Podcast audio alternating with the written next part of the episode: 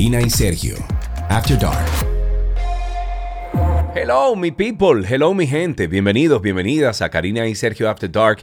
Gracias por estar aquí nuevamente en donde estas conversaciones toman un giro profundo, un giro revelador. Y como ya es costumbre, en cada episodio vamos a explorar o hemos explorado y seguimos en eso.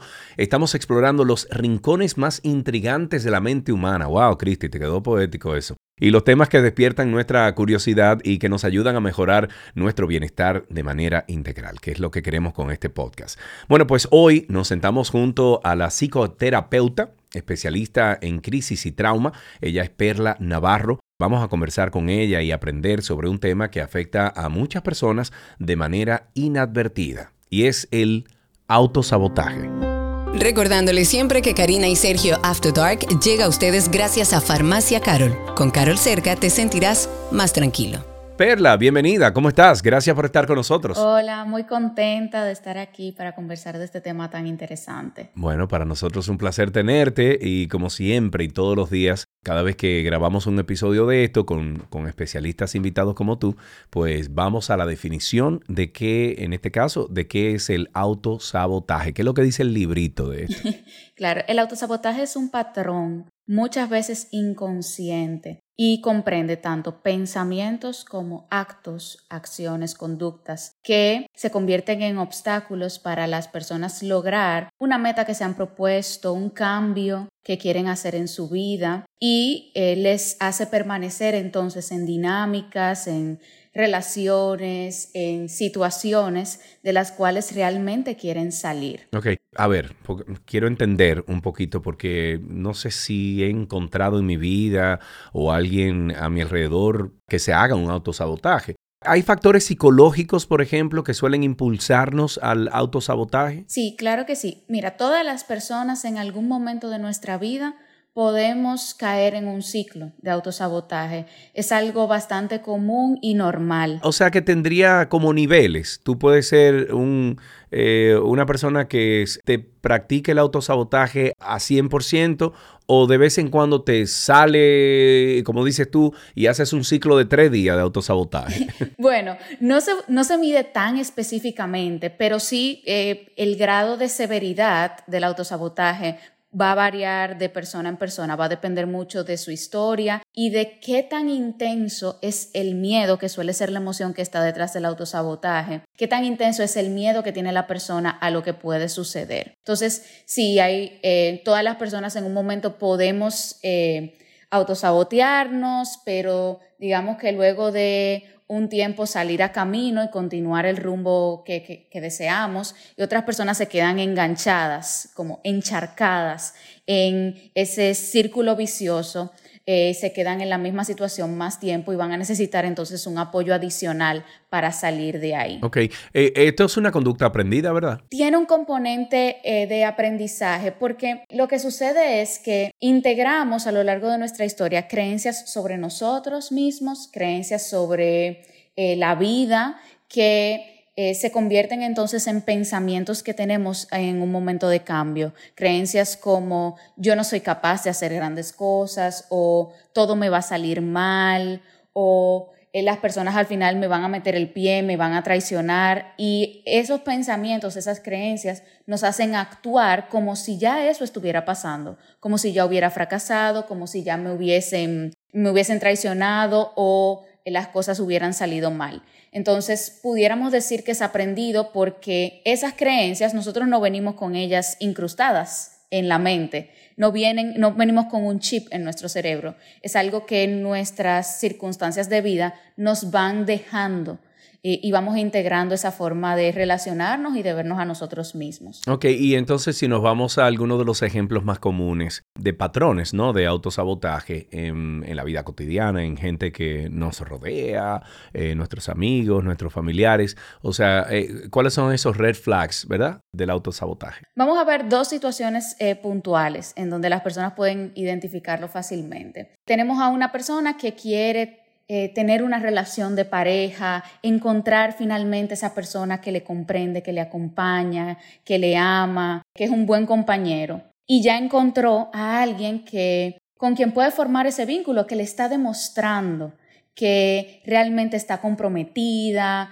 que quiere eh, formar una relación con ese nivel de compromiso y seriedad con ella o con él. Y empiezan a aparecer pensamientos desde el miedo de ¿y si esta persona también me traiciona? O la persona sin darse cuenta empieza a fijarse más en los defectos, por así decirlo, las eh, cosas negativas que tiene esa persona, como todas las personas, eh, no va a ser alguien perfecto, pero entonces se fija solamente en esos aspectos negativos, ignorando todas las señales buenas que esta persona está dando de que es finalmente lo que andaba buscando. Entonces empiezan discusiones, peleas o incluso se termina la relación desde ese miedo eh, fijándose solamente en los aspectos negativos o dejándose llevar por el pensamiento de esta tampoco va a funcionar y dejamos ir lo que de verdad deseábamos porque nos da miedo que se convierta en lo que no deseamos. Con ese autosabotaje, la mente fabricó cosas que no existen, la mente fabricó todo una historia que lo que hizo fue desbaratar absolutamente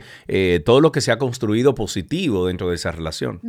Otro ejemplo así puntual, yo quiero finalmente tener más tiempo para mí, tener tiempo para hacer algo que dejé pendiente hace mucho. Por ejemplo, yo siempre he querido estar involucrada en algo de arte pero eh, primero los estudios, luego los trabajos no me lo han permitido. Entonces yo finalmente hago ese trabajo personal de reajustar mi agenda, encontrar dónde puedo ubicar esa clase en la que me quiero inscribir y me decido a que sí, que lo voy a hacer. Y digamos que eso implica, bueno, eh, voy a cambiar de trabajo a uno que me dé más flexibilidad. Pero entonces cuando hago el cambio y ya tengo el tiempo para hacer eso que deseo, empiezo a decirle que sí a todos los favores que me piden. Y me ocupo de nuevo igualito que como yo estaba en el otro trabajo, solamente que ahora con otras cosas. Estoy haciendo lo mismo de forma diferente. Entonces caemos en un ciclo en el que nunca es posible o al parecer nunca es posible hacer lo que yo en realidad deseo. Ok. ¿Qué estrategias entonces o enfoques podríamos nosotros compartir con nuestros amigos ahora escuchando este episodio? Eh, algunos enfoques terapéuticos incluso que sean efectivos para abordar y superar el, el autosabotaje. Cuando la persona se da cuenta de que está repitiendo lo mismo una y otra vez y decide buscar ayuda para ello, en terapia trabajamos mucho en que puede identificar cuáles son los pensamientos, las creencias que se repiten en su mente sin darse cuenta que le están manteniendo en ese círculo vicioso. Y no solamente los identificamos, esos pensamientos, sino que se le dan a la persona estrategias para aprender a cuestionar esas voces internas, aprender a mantener un diálogo consigo misma en donde llega a conclusiones más conscientes, no tan automáticas. Y se le dan a la persona también herramientas para que aprenda a prestarle atención a todas las partes de sí misma y no solamente a la que vive desde el miedo. Porque eso es lo que pasa, Sergio, que aprendemos muchas veces a vivir solamente desde el miedo y solamente escuchamos esa voz y no le damos espacio a la voz de la esperanza, a la voz del deseo, a la voz del crecimiento. Así es. Eh, ¿Existen diferencias entonces en el tratamiento de autosabotaje en comparación con otros problemas de salud mental o condiciones o algunas de esas cosas que hacen los humanos, ¿no? Que, no necesariamente es una condición, pero que podríamos comparar? O sea, ¿hay diferencias en el tratamiento? Se utilizan estrategias eh, que también son útiles para muchos otros patrones o problemáticas, que son herramientas cognitivas, o sea, de trabajar con los pensamientos, estrategias conductuales para poner en práctica acciones que nos ayudan a salir de patrones disfuncionales y también estrategias más emocionales sobre todo, para aprender a vivir el miedo, porque no podemos deshacernos del miedo, aprendemos a gestionarlo. Entonces las estrategias son muy similares a las que se usan para otro tipo de patrones. Lo que sí es importante saber es que el autosabotaje no es una condición de salud mental o un problema aislado, en el que podemos decir la persona lo que tiene es un problema de autosabotaje.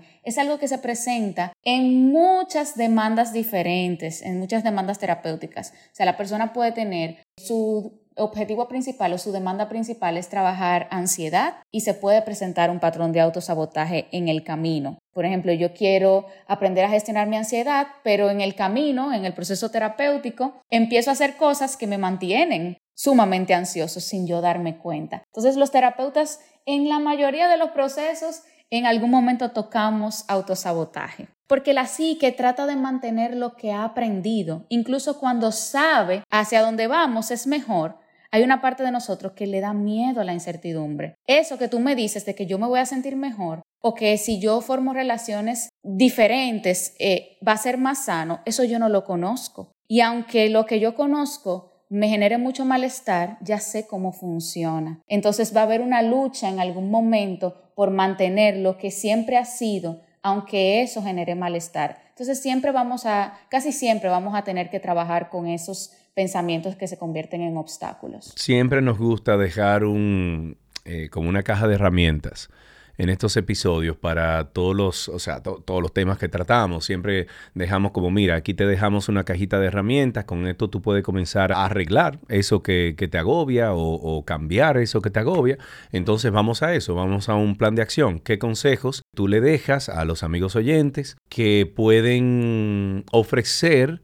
Eh, ayuda para alguien detener ese patrón de autosabotaje en su vida? ¿Qué es lo primero que tú le recomiendas? Lo primero es que cuando viene el deseo, el anhelo, el llamado de hacer un cambio en mi vida, lo plasme de alguna forma. Es como dejarlo asentado, ya sea escribiendo eso que deseo, ese plan, o mejor aún si usan imágenes, o sea, hacer un collage, eh, tomar fotos de eso que yo deseo de cómo se vería. Es una forma de decirle a la psique, eh, de visualizar, esto es posible. Y además se convierte en un recordatorio de eso es algo que yo deseo, para cuando venga ese pensamiento eh, obstáculo, ese pensamiento de autosabotaje, haya algo que me mantenga como anclada hacia lo que yo en realidad deseo. Segunda estrategia o herramienta, llevar eh, diarios eh, terapéuticos o diarios emocionales, es algo que le funciona a mucha gente. Esas conversaciones internas, tenerlas por escrito, porque a veces cuando lo dejamos solamente a la mente, eh, nos diluimos, o sea, vienen muchos pensamientos a la vez, nos confundimos, entonces escribir eso que pasa por nuestra mente nos ayuda como a tener enfoque en esa conversación con nosotros y también a identificar, oh, pero esto es lo que yo estoy pensando o esto es lo que me da miedo de la situación. Y ahí tenemos más chance de poder sobreponernos a ese pensamiento que nos hace trampa. Y también el conversarlo con otras personas, el atrevernos a ser vulnerables y hablar con alguien de nuestra confianza, que sea un espacio seguro de lo que yo deseo, pero lo que me da miedo, lo que me preocupa de irme por ahí, también puede ser una gran fuente de apoyo y de luz en ese camino que a veces se vuelve como, eh, no sé, se nos nubla. Y si nada de eso funciona, entonces ir a terapia, porque a veces eh, esos patrones viejos tienen más fuerza. No, pero, pero espérate, ir a terapia es obligatorio, eh, Perla. O sea, yo no recomendaría otra cosa. Si usted es una persona que hace el autosabotaje, que usted constantemente dice, no puedo, o me va a pasar esto, o tiene como esa mente siempre eh, a lo negativo, usted tiene que ir a terapia. Eso es así. Sí, si te pasa siempre, claro que sí. Mientras más severo sea, más necesaria va a ser la ayuda profesional. Pero incluso cuando es algo que, bueno, es la primera vez que me pasa o no es tan, yo no lo veo tan grave, pues puedes intentar algunas estrategias por ti y con ayuda de personas importantes para ti. Pero si te quedas enfrascado, eh, a pesar de poner en práctica eh, esas estrategias, también es momento de buscar ayuda. Incluso cuando ya has hecho un proceso terapéutico, porque a veces hicimos un proceso, nos hemos trabajado y tenemos herramientas, pero a veces la vida nos pone situaciones que son retadoras y que para las cuales vamos a volver a necesitar una orientación, una ayuda. Es totalmente válido volver si con mis herramientas después me tranco. Así es. Bueno, pues Perla, muchísimas gracias por estos consejos, gracias por eh, traer este, eh, este tema que entiendo también es importante porque yo conozco un par de gente que se hace y yo no entiendo, yo le digo, pero viejo, pero, pero no te pongan esa, men. O sea, tú tienes primero que tratar las cosas, tú tienes que darle un chance a, las cosas y, luego entonces si no te funcionan, pues aprende y hazte otra cosa. Pero hay gente que conozco que sí, que, que está en eso. Perla, muchísimas gracias por tu tiempo. Un abrazo. Muchísimas gracias a ustedes por la invitación. Un placer. Si quieres ponerte en contacto con Karina y Sergio After Dark, puedes escribirnos a infoafterdarkpodcast.gmail.com. Además, puedes seguirnos en Instagram, Karina y Sergio After Dark, Karina Larrauri y Sergio Carlo.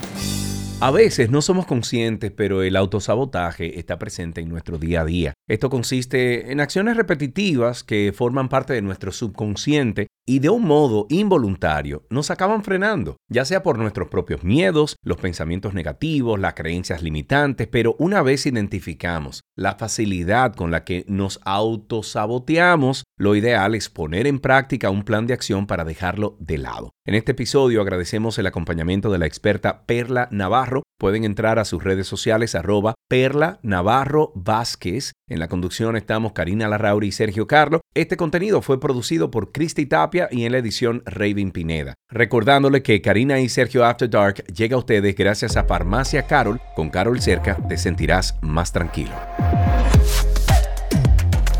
Karina y Sergio, After Dark.